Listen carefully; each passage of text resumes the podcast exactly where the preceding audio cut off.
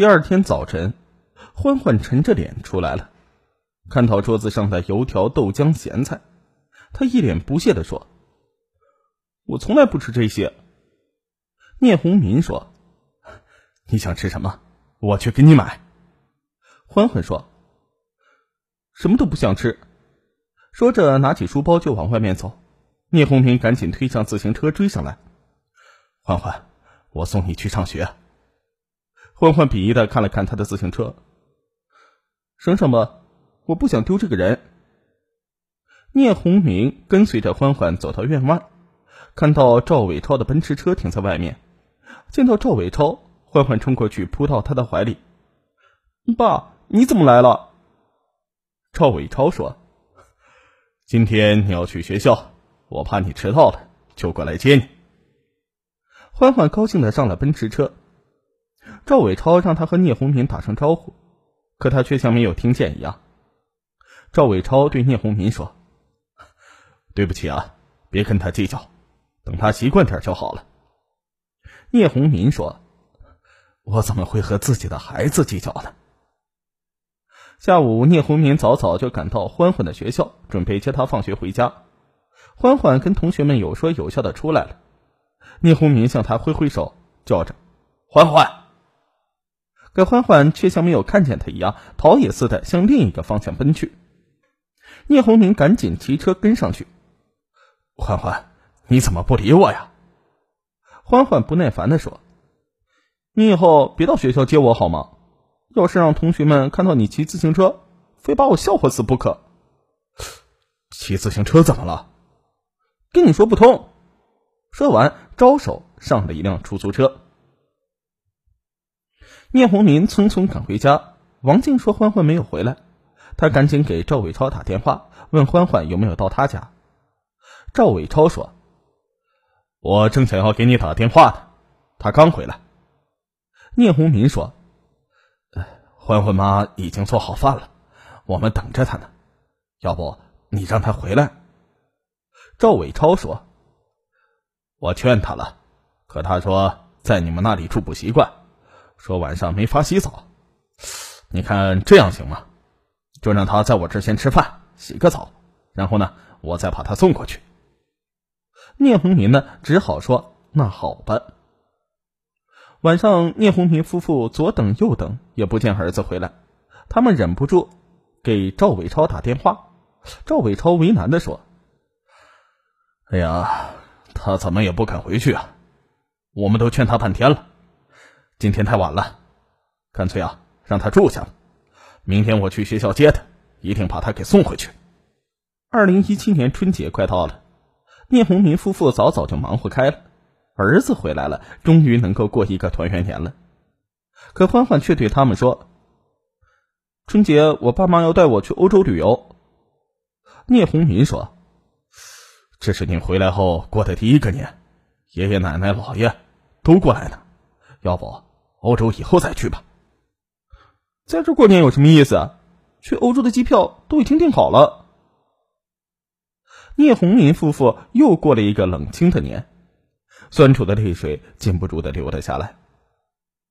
正月十二，聂红林夫妇计算着欢欢该回来了，便打电话给赵伟超，问他能不能把欢欢送回来。赵伟超答应了。这次赵伟超夫妇一起来了。聂红民夫妇啊，赶紧热情的沏茶倒水。赵伟超对他们说：“先别忙了，我们这次来呢，是有事儿和你们商量。”赵伟超对聂红民夫妇说：“欢欢跟他们哭闹了多次，不愿意住回聂家。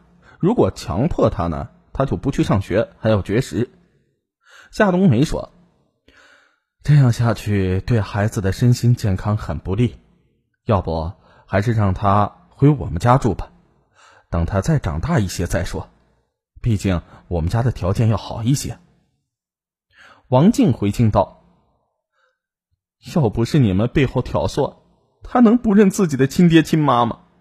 你们要是再跟我们争儿子，我们就告你们非法买卖儿童。”夏冬梅一听王静说这种话，也急了：“你去告啊，我们不怕。”夏冬梅转头问欢欢：“你自己表态，愿意跟谁过？”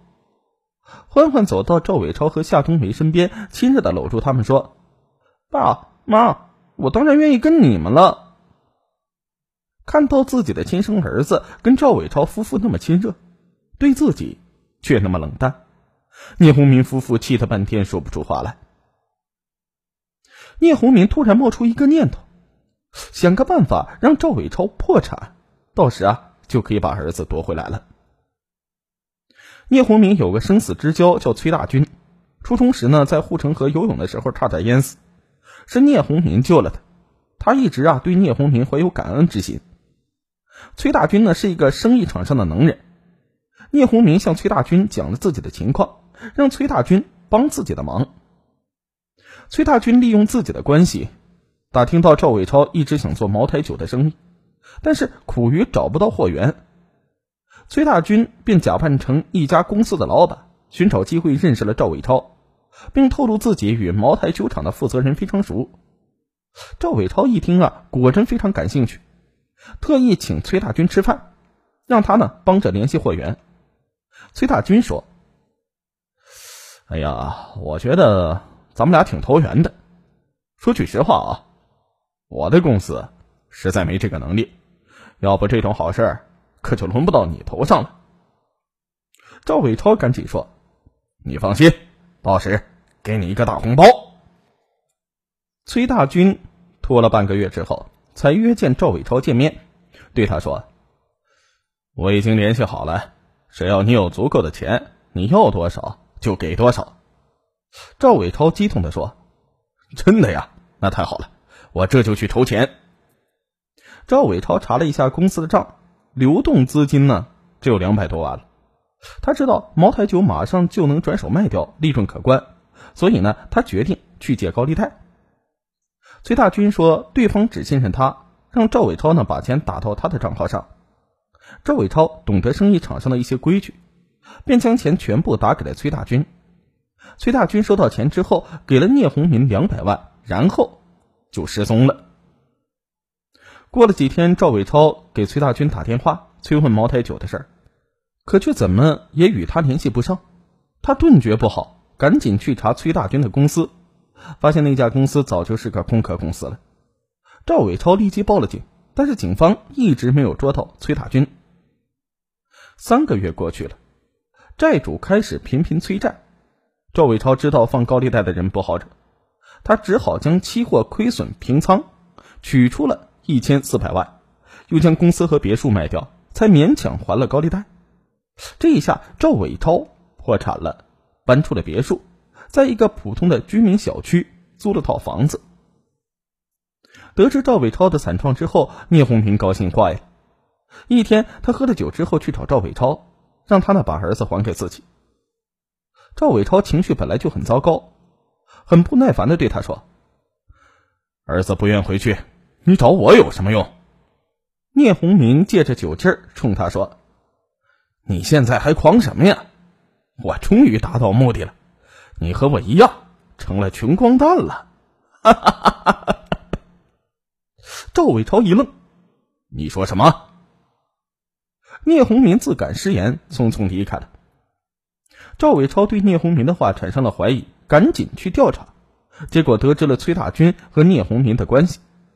这一下他明白了，是聂红民伙同崔大军害的自己，他恨得直咬牙。好啊，聂红民，你也太狠了！为了夺走儿子，你竟然做出这种缺德事儿！破产后的日子仿佛从天堂跌到了地狱，巨大的落差本来就让赵伟超觉得生不如死。绝望中，一个念头浮上脑海。不能让赵伟民太得意了，我要让你痛苦一辈子。反正我和妻子这么活着太痛苦了，干脆带着儿子一起去天堂。二零一七年九月十日，赵伟超将过去搞到的砒霜偷偷的放进汤中，眼看着妻子和儿子不知情的各喝下一大碗，他的心在流血。不一会儿，妻子和儿子就痛苦的倒在了地上。赵伟超一狠心，自己也将碗里的汤喝了下去。也许是他之前喝了酒，他胃里一阵难受后，哇的一声吐。吐了出来。正在这时啊，房东有事找他们，按了半天门铃没人开，又听到里面有呻吟声，急忙掏出钥匙开了门，发现躺倒在地上的三个人。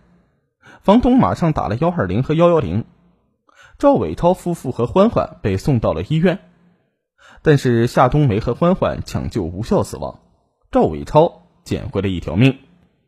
二零一八年六月，赵伟超因为涉嫌故意杀人罪，被北京检察院提起公诉。聂红民呢，也因为涉嫌诈骗另案处理，而崔大军则至今在逃。